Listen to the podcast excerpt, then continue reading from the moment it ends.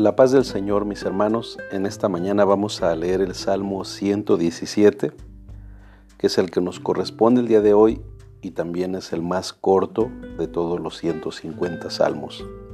Hoy será un tiempo muy breve. Vamos a la escritura. Salmo 117.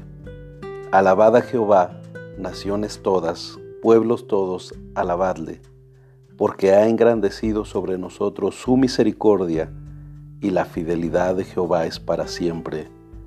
Aleluya. El sello de la verdad redentora está impreso en este salmo.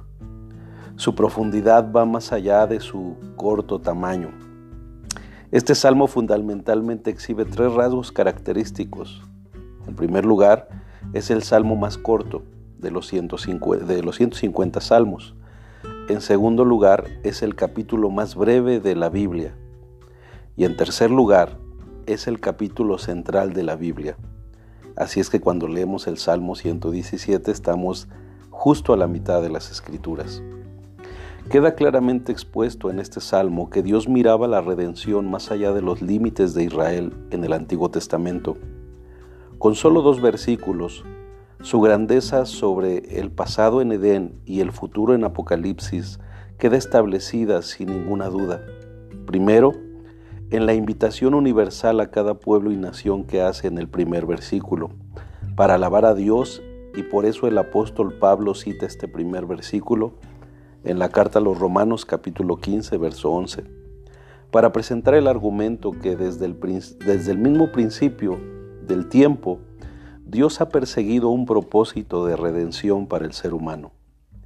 Y en el segundo versículo, expresa la magnífica explicación y razones para una alabanza tan exaltada que merece nuestro Dios. Las razones son estas. En primer lugar, debido a la bondad redentora de Dios y en segundo lugar, debido a la verdad eterna de Dios. Por ello, lo que Dios ha prometido, lo proveerá, lo va a cumplir. Y ¿Y a ti, mi hermano, te ha ayudado este salmo a meditar lo valioso o lo valiosa que es la misericordiosa salvación de Dios para tu vida? ¿Puedes ver que la fidelidad de Dios te sigue hasta el día de hoy en tu vida?